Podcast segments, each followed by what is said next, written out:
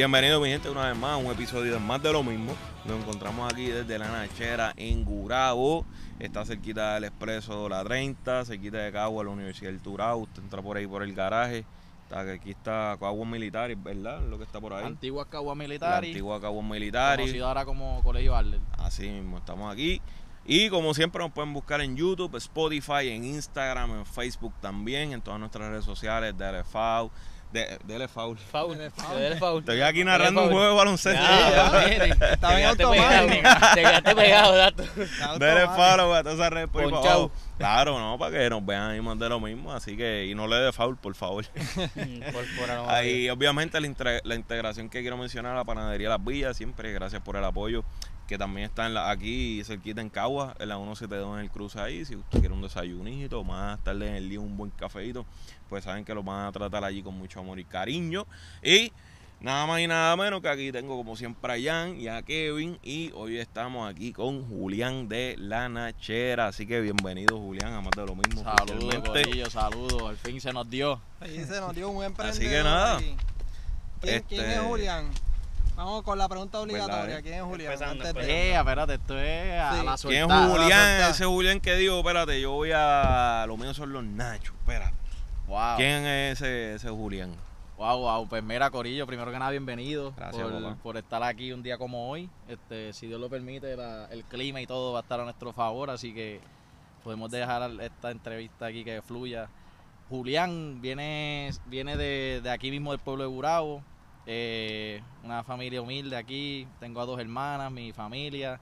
Eh, estudié en la Yupi, que conozco a varios de ustedes de allá. Gallito, gallito. Así Esto es. es zona gallitos aquí. full. Así es, ahí fue donde comenzó la, la- la formación empresarial, como quien dice, más sólida, este, aprendiendo conocimientos ahí un poco de, de todos los temas. Y, y nada, un sueño que, que- que se tuvo, se trabajó para él. Tiene- y, tiene y hemos visto herencia- los frutos. ¿Tienes herencia de, de esa vena de comerciante en tu familia? o Pues fíjate, de directa de mis padres no, pero de mis abuelos sí. Mi abuelo incluso, que nunca lo llegué a conocer en vida, tuvo una Fustro ¿De en el pueblo de Cagua. Me enteré hace poco también, que eso para mí fue En Cagua. en. Cagua. Eso era para cuando no había futuro, era, la Era- guaguita. Y era una guagua escolar, así mismito. Tenía una guagua escolar y la gente iba adentro y, se- y comía hasta adentro. Mientras la cocina era una parte de la guagua, la otra parte Ah, era nice. como el comedor. ¿Y de dónde Anda. sale esa motivación para hacer, para comenzar a hacer food trucks, eh, la nachera en este caso? Pues tremenda pregunta. Yo tengo un socio que se llama Carlos Espada y, y con Carlos pues surge esta, esta formación de ideas en que vemos una oportunidad a eso del, del huracán María. Y teníamos varias ideas para serle sincero. Y la única viable que vimos en el momento cuando llega María, que todas las demás como que se derrumbaron, eran por unas líneas de turismo y esto y lo otro, no, no había turismo en el huracán ni nada de eso pues nos pusimos a, a trabajar, como quien dice, a ayudar aquí el, el pueblo de Puerto Rico que hacía falta en ese momento. Y en una de esas movidas vimos una fustro. Nosotros cortando palos y penca en casa de alguien, vimos una fustro. Y mira, vamos a llamar a ver, llamamos y nos hicieron una, ¿sabes? Una- un precio. Entonces nosotros lo consideramos, contactamos a otra persona que se llama Carlos Saya. Y entre los tres dijimos, mira, se apunta, se apuntan. Cada uno puso sus 600 pesos para ese entonces. Y de ahí es que sale una inversión de 600 dólares. El resto es por, historia. por cada uno. por cada uno. Y Una, una inversión un de seis- una inversión de 600 y mira ya dónde están lo que tienen. Correcto, correcto. Todo lo demás, pues no, no, no hay, no hay, no hay cómo medirlo. Lo demás Sí, ha sido pues, poco sacrificio, poco. sudor, mucho, mucho Pero- trabajo, pero ¿Y cómo pasaste de, o pasaron, de decir, pues mira, ya tenemos la del food truck, ¿cómo vamos entonces a hacer ahora a lo que llegaste, que fueron Nacho, ¿verdad? La nachera. O sea, ¿cómo fue ese brainstorming de idea de que, ok, pues, pues, vamos a hacer café, o vamos a hacer nacho, o vamos a hacer pizza? O sea, ¿cómo llegaron a, a ese concepto? pues llegamos a la nachera como tal antes de pensar en que íbamos a hacer una food truck. Ok. So, eso vino antes. eh, correcto, para el orden cronológico, como nosotros estábamos tirando muchas ideas, eh, una de las ideas pues era eso mismo, lo de los nachos. Y yo la había escrito en una libreta en la de la de la universidad, cogiendo yo creo que fue hasta la misma... Saludito a Mayra, Mayra. Cogiendo a Mayra una clase de esa, lo anoté en la parte de atrás, una idea de, de Nacho, no hay, no hay una idea de Nacho Futuro, que eso es importante, Corillo, tienen ideas, anótenlas porque uno nunca sabe por más locas que suenen y, No ¿En hace- qué momento uno las va a utilizar? y se hacen realidad y te, te generan dinero. Así es, así Sí. es. ¿Y estudiaste marketing? ¿o qué? Estudié mercadeo, correcto, y comencé una segunda concentración en, en finanzas, pero ahí ya estaba muy involucrado en la nachera, porque la nachera entonces surge también a medida que estamos estudiando Carlos y yo. O sea que ustedes no habían completado el bachillerato y ya habían montado el negocio. Correcto. ¿Dónde ya estaban- habíamos dónde dado los estaban antes? 600, ya habíamos, correcto, Ok. correcto. ok. O sea que siendo estudiante ustedes dijeron, olvídate, vamos a emprender eso por ahí para abajo. Así mismito fue.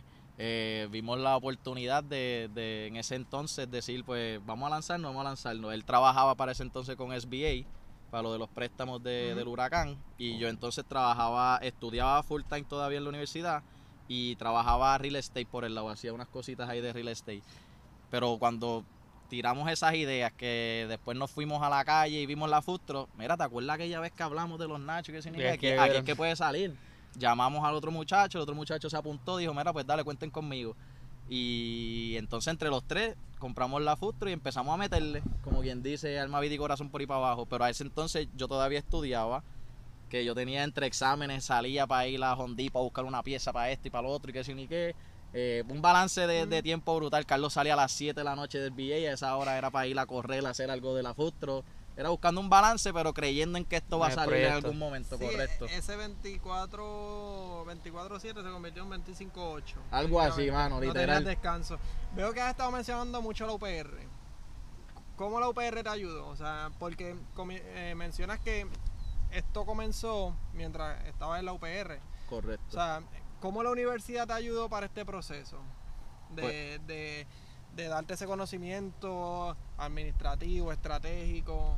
Pues mira, la, la UPR sinceramente para mí fue una parte muy importante en lo que ha sido toda esta formación. La idea de emprender sale de un trabajo que yo tuve, que fue de hecho en comida, a los 16 años, 17 años que me cogieron por ahí para lo demás, no voy a decir nombre. Pero ahí tuve unas gerentes que en su momento pues se aprovecharon de, de alguien que quería trabajar y quería eh, meter mano. Y ellas mismas fueron quienes me dieron la, la, la, la carta de bienvenida, que mira, este es el mundo. Y si tú no haces lo tuyo, pues Te va o a sea, quedar te- vas a quedar atrás y va a estar trabajando la persona no de no de no por juzgar a nadie ni nada pero personas que de, de cierta manera pues esto y entonces yo veo eso a los 17 16 años y digo que yo me quiero preparar yo quiero entonces formarme como un profesional para no tener que trabajar bajo estas condiciones más bien de trabajo Sí, y, y te hago Y la de- pregunta, Ajá. exacto, de la UPR. Porque ciertamente acabas de mencionar que fue antes de entrar a la universidad, correcto pero durante la universidad. pues ahí es Ah. donde voy entonces llegó a la Yupi y en la Yupi pues cojo más seriedad en el asunto de los negocios digo espérate qué es esto No estás aprendiendo, o Estoy aprendiendo, entonces uno, eso es import- otro dato importante, no podemos creernos que no la sabemos todas. Eh, no se puede, no se puede, se aprende todos los días. Llego a la Yupi y en la Yupi sale esa, esa, esa, esa formación más concreta de, de entonces integrar lo que es un mercadeo con finanzas, con contabilidad, con recursos humanos, los sistemas de información y ver cómo todos juntos pues aportan al macro, o sea, a la, a la idea, que no solamente, ah, mercadeo es mercadeo y ya el negocio corre con eso, ¿no? Mira, hace falta que todo, haya una integración entre todos y la Yupi pues me ayudó a crear ese, ese mindset de que, ¿sabes? De que es, es- es todo trabajando para un mismo gol, en vez de todo por individual o mucha competencia en que esto es mejor o esto, esto, esto, era más bien el, el hecho de que, mira, si tú coges todo esto y lo aplicas y eres duro o eres una dura en esto, en esto y esto, y estás responsable se- y el producto vende, obviamente, ahí es donde vienen todas las otras técnicas que se Sí, enseñan en la materia, pues Y te hago la pregunta porque yo obviamente estudié en la UPR, aquí todos estudiamos en la UPR. duro. Y por lo menos me atrevo a decir que la UPR, uno de los problemas que tenía la UPR es que no te preparaba para ser eh, jefe, te prepara para ser un empleado. Y obviamente este salto que tú diste de ser, eh, digo, no, no fuiste empleado de la nachera, fuiste el dueño, Ajá. eres el dueño de la nachera. Eh, no, obviamente no es lo mismo. Sí, tú tienes conocimiento de las diferentes áreas de, de la administración, pero de ahí a administrar el negocio es un mundo completamente diferente. Y la universidad, lamentablemente, pues la inclinación no está preparada A para esa eso, dirección. para esa concuerdo. dirección.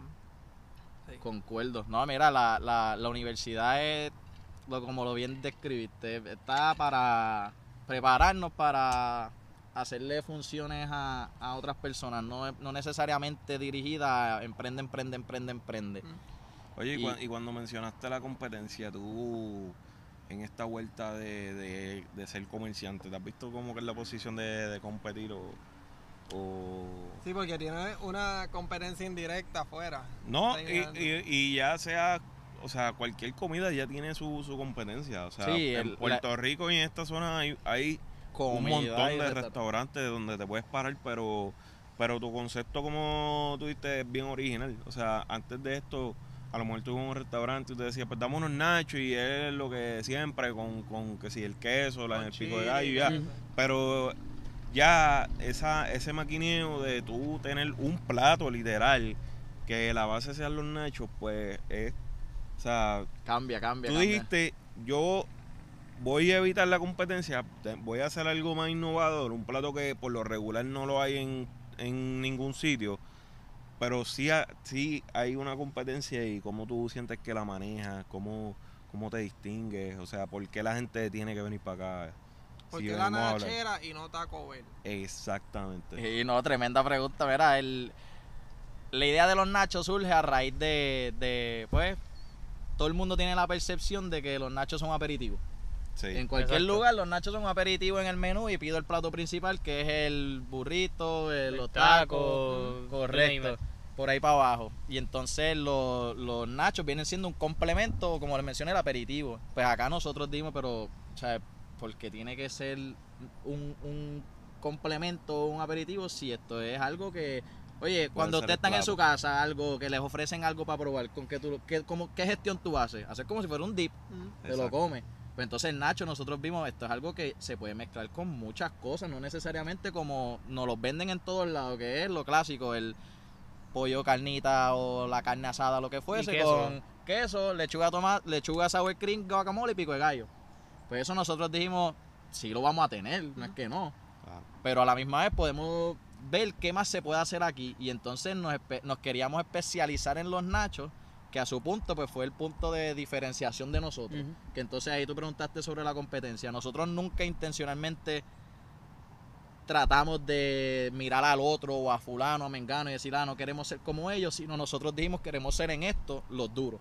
Y nos enfocamos Esto en ser los duros en eso. Y entonces ahí fue que hicimos muchos estudios de chips, porque cómo vamos a hacer los duros en los nachos y, y el chip es monguillado. Ese es uno de los, primer- de los, primer- de los problemas principales. Y que- has viajado en México, asumo que México. Correcto, donde- dimos también un viaje antes de la pandemia, dimos un viaje que ¿A dónde fueron? Fuimos a Ciudad México, a Guadalajara y par de los pueblos entre medio. Ah, Y nos me- dimos la tarea de, Y de comer y comer y comer y comer. Exacto, a comer. A comer y a comer y de- a comer y de los piques, los burros, los tacos. como- Correcto, a ver, a ver, a- abrir paladar y, y ver qué más se puede integrar aquí, que está en los que puedas planes, que está en los y planes. que puedas inventar, exacto. Correcto. O sea, no quedarte con lo mismo, lo básico que fue lo que dijiste ahorita. Me imagino que de esos conceptos de allá ustedes vinieron para acá Sí, a, dar no, algo, a dar algo más original, porque obviamente el Nacho no es un plato boricua, pero, pero es algo que se come mundial. Oye, pero, O sea, pero lo eso no hacían importa. boricua. Estábamos hablando fuera de cámara que hicieron algo casi Oye, boricua. ¿verdad que tiene? Sí. ¿Qué tiene? Va- Vamos a tirarnos aquí el foodie aquí, o sea, mira, yo le he hecho ¡fua! Mira, hay de todo, hay de todo. Pa- para, para que un plato pues sea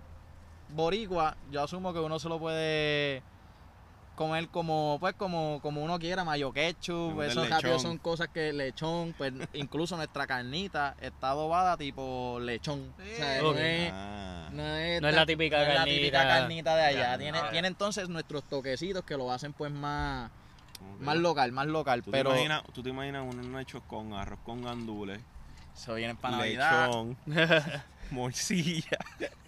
Este, No hemos que- llegado ahí todavía, pero ya mismo, ya mismo hacemos un invento. Oye, con cantito de morcillita, el trozadito de Ah, una. unos guineitos. El navideño. Ah, El batata, nacho. batata. Sí, los nachos navideños. El Literal. guabate, el guabate aquí. Literal, literal. Y por ahí mismo en pavo uno puede hacer. Eso, es, Claro, la- eso es lo exacto. bonito, ¿me entiendes? Uno puede, ah, pues el pavo. Y comer chip con pavo. Ah, viene de repente este.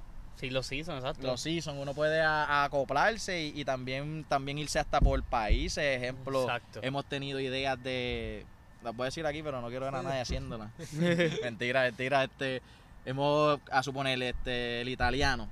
Pues Oh. salsa de tomate con pepperoni, queso mozzarella. Mm. Pues ya eso es un estilo de nacho, pero, Diferente, pero, pero no, no mata el concepto de probártelo así. Oye, estoy ready para probar los, los chinos, como una combi china. Los Ah, nachos con base. Pues Ah, mira, eso alto cómo es. sodio, Estoy, alto sodio, pero estoy, eh, estoy puesto para meterle a eso. Unos nachos de combi china. Ajá. ¿Cómo es, cómo es, cómo es eso? ¿Cómo es? pues Esto Yo es. sé-. Tíralo ahí, por tíralo esa ahí. línea, por esa línea tenemos el Spicy Crab. Que entonces nos abrimos también a que eso fue un, un- un- uno de los, es de los mejores de los top sellers que a la gente le gusta, nuestro Spicy Crab. Eh, con los nachos, pues uno no lo pensaría que combina, porque el Spicy Crab ya uno viene pensando es cocina, es cocina asiática Sí, y ahí ellos no mezclan no chips mezclan con chips nada. con nada, exacto. Exacto.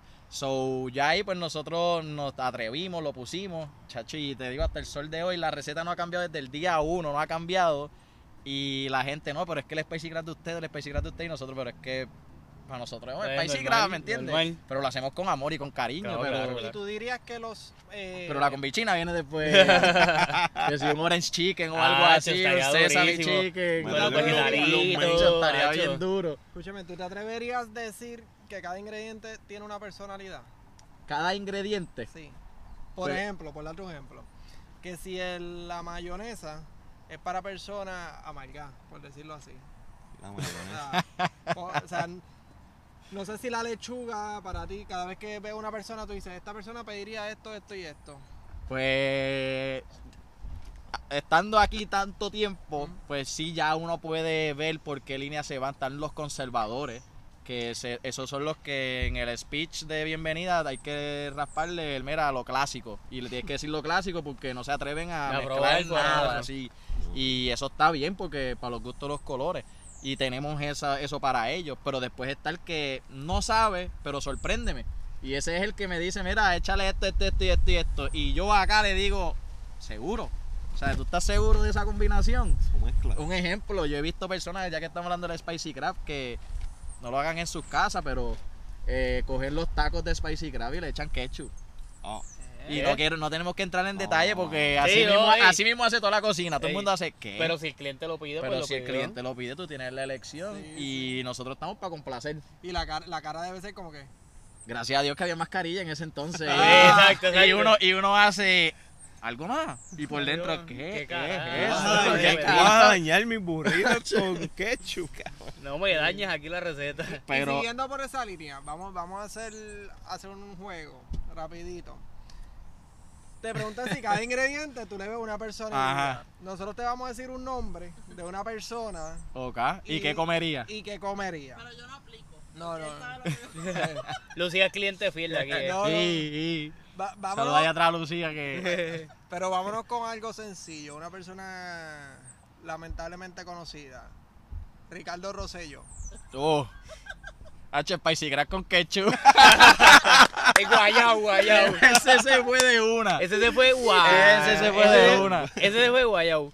Vamos por otro. Y cuidado que no se me olvide echarle el spicy porque- Exacto.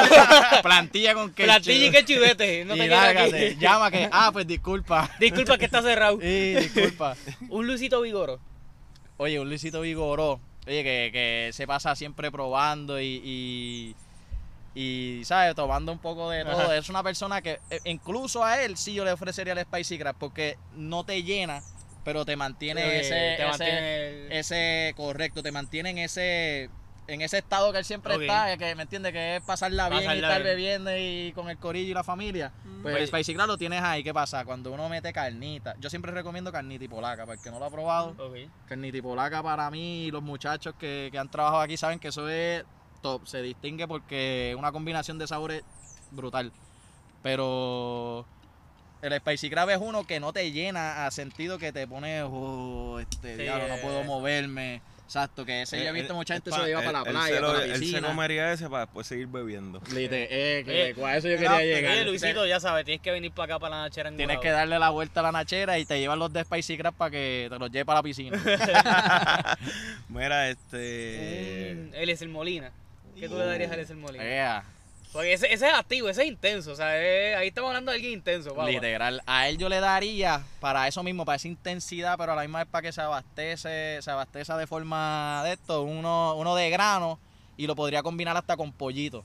Ok, ok, unos, nachos de granos con pollo y ahí por lo menos pues tiene la, la frescura de, de, de, de la proteína de La playa, grano de la playa. de la playa con ese sentido sí. y pues el pollito para llenar la energía porque es una persona bien activa que está, Eh, está, está por ahí dando sacando cara por mucho. Mira, y eso sí. un, un Giovanni Vázquez.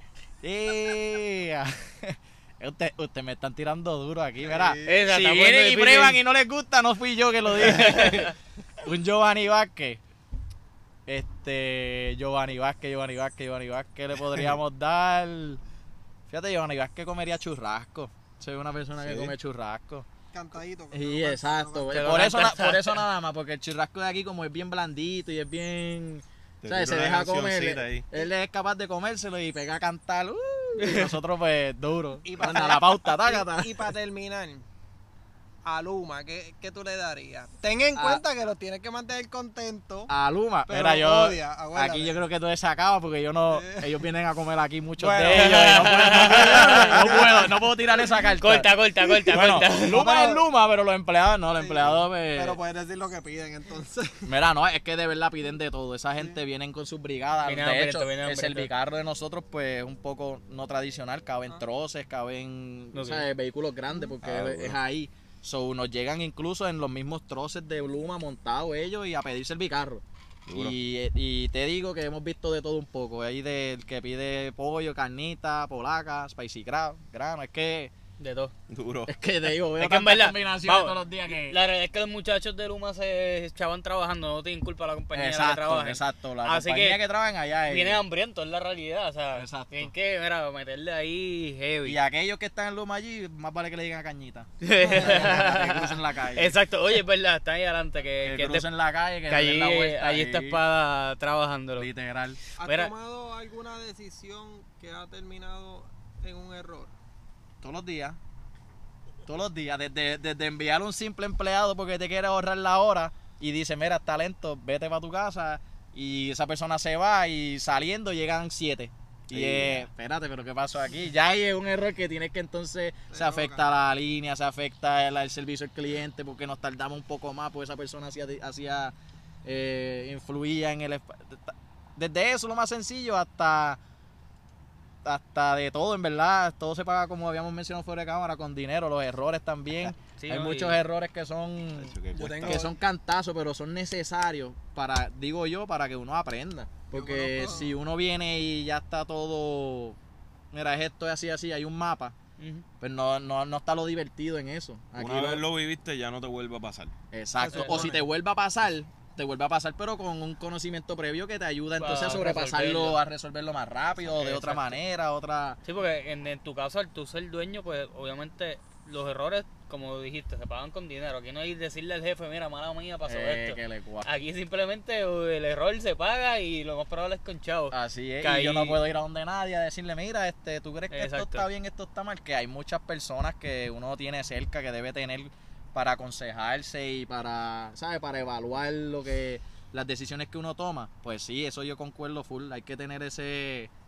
esa, ese equipo, como quien dice, aunque sea parte de la administración o incluso fuera de, que uno pueda ir y, mira, Mm. cuestionar y preguntar y eh, minimizar esos errores, pero no es que te vas a eximir, no te vas a eximir, no importa, hasta las compañías más grandes, todas les Y pasa... relacionado a negocio en este momento de emprendimiento de la Nachera, ¿qué es lo peor que te ha pasado? Por ejemplo, este que fuiste, hiciste una inversión, no hiciste la investigación necesaria de si era algo bueno, perdiste esa inversión grandísima, o sea, ¿qué es lo peor que te pasó? Y esto lo quiero más bien para la gente que nos está viendo, que está em- pensando en emprender, cosas que le puedan funcionar, de que obviamente cada situación es diferente, eso no lo quita nadie, pero de qué forma podemos ayudarle a que esté prevenido o prevenida de esa Sí, situación. como consejo tal vez. Consejo, pues mira, de lo, ahora, ahora te toca sacar lo de Bonifacio. De lo peor que nos ha pasado, son muchas, como para yo decirte solamente una específica. Eh, pero sí hemos hecho malas inversiones, que hay dinero pillado, hemos hecho este malas, malas, este, ¿cómo te digo? Malas, malas negociaciones, donde nos hemos visto pues en el, en el tener que mudarnos de un lugar a otro, que afectó en su momento pues la, la clientela. O sea, eh, cosas que nosotros no, no estábamos en su momento pendientes a eso, porque al ser los, los jefes, pues nos preocupábamos más por el día a día. Y entonces hay que tener un balance chévere en ese día a día, pero también llevar la administración del negocio Sí, por, por la ley. ahí. por la ley, Bueno, porque si uno se enfoca nada más en el día a día, son demasiados, son demasiados. Ustedes Sí, todos, todos, todos aquí estudiamos y sabemos que están los factores internos que son los que se pueden controlar y los externos que no tenemos la mínima, la mínima. Sí, lo, lo- lo administrativo, lo operacional, exacto. todo es una línea que si uno no está organizado de cierta manera, pues cuando se complica, se- complica. O sea, es la, Literal. es la realidad. Literal, y, y por lo menos no, no perderle ese esa parte del negocio que es lo administrativo. Uno se envuelve en el día a día, día a día. Mira, tu producto puede ser el mejor.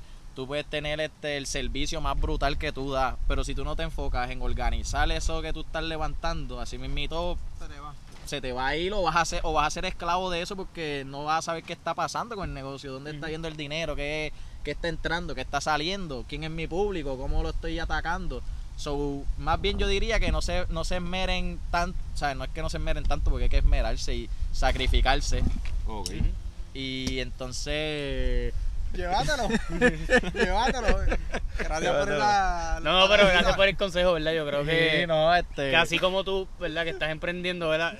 Ey, aquí cosas que pasan extras y por eso nos estamos riendo. factores aquí. fuera de nuestro Factores fuera nuestro control. Oye, cayó perfecto, pero, La pero yo producción creo, aquí exacto, atacando. pero la producción se está encargando.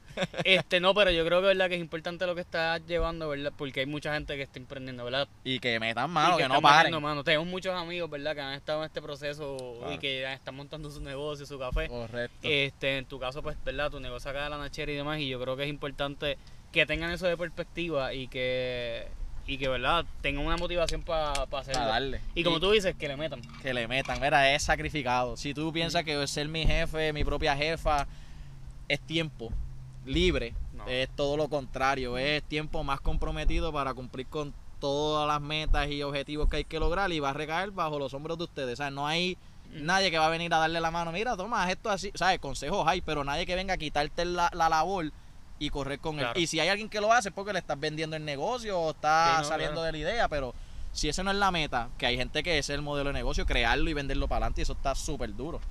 Pero si ese no es la meta, la meta es trabajarlo, pues sepa usted que hay que trabajarlo. Y trabajarlo es sacrificio, no es porque es mío, es más fácil, no, al contrario, es mío, más difícil es porque nadie conoce el negocio como ustedes. Y es tu responsabilidad al fin y al Y cabo. al fin y al cabo es tu responsabilidad cualquier cosa que salga mal, que salga bien, eh, las que salen más o menos, al fin del cabo la, todo el tostón va a llegar a donde uno. Y uno pues tiene que tener entonces la otra parte, que es el well-being ese de, de, de tener un, un balance entre, mira, esto es mi labor y este soy yo.